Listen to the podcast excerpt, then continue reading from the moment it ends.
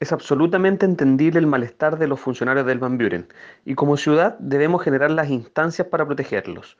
Ellos han sido claves para poder mantener a raya el COVID en Valparaíso, sabiendo que los casos han aumentado mucho y que se ha estado trabajando al límite por meses.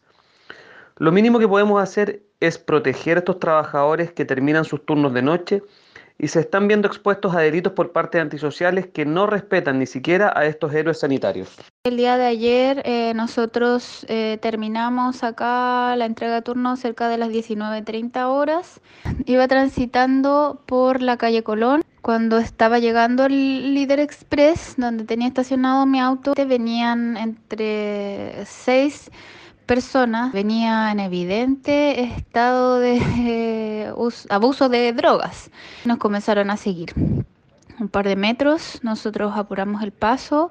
Eh, obviamente supimos que nos iban a saltar, así es que corrimos y nos alcanzamos a subir al auto y a, subir, a, salir eh, de forma muy rápida. incluso uno se puso enfrente de, del auto eh, y yo estuve a punto de atropellarlo. Ya venimos súper afectados con toda la situación que se está viviendo, muy estresados.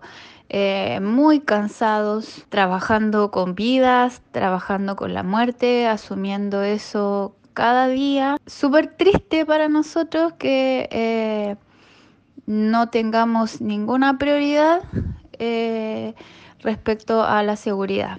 A nosotros en verdad no nos sirven los aplausos, nos sirve que nos cuiden, que nos pongan resguardo eh, militar, policial, porque es la única forma de que nosotros eh, sigamos trabajando y tengamos al menos esa tranquilidad.